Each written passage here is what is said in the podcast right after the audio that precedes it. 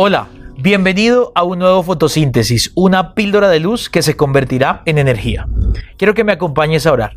Señor, gracias por esta semana. Creemos que tú has sido bueno, que tú has sido fiel y declaramos, Señor, una vez más que tú eres nuestro Dios, nuestro Señor y nuestro Salvador y a ti sea toda la gloria en el nombre poderoso de Jesús. Amén y amén. Bienvenidos a un nuevo episodio de nuestra serie El perfil de Dios.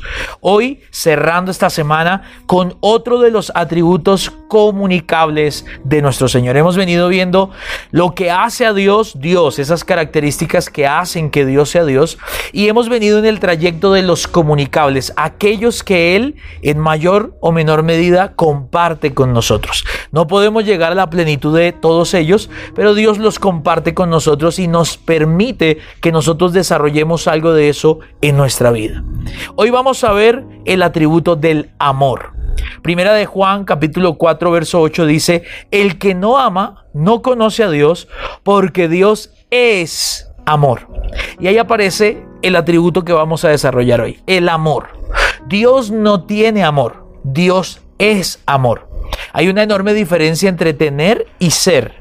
Cuando algo tiene, es susceptible de que se agote o que se acabe o que cambie.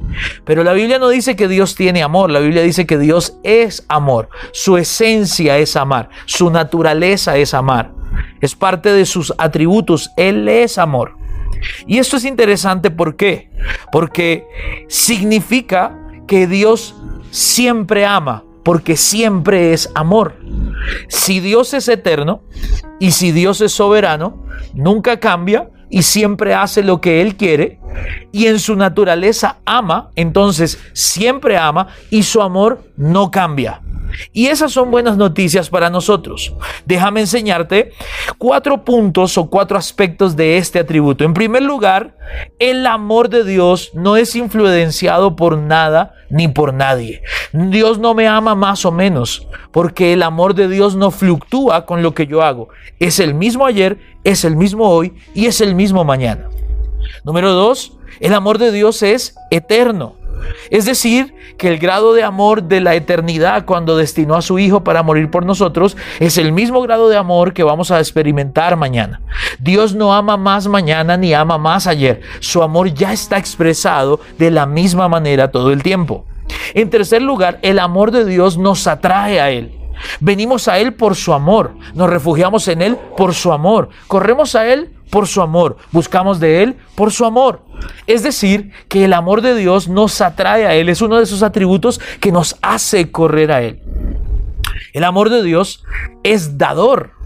La naturaleza del amor de Dios es que el amor da.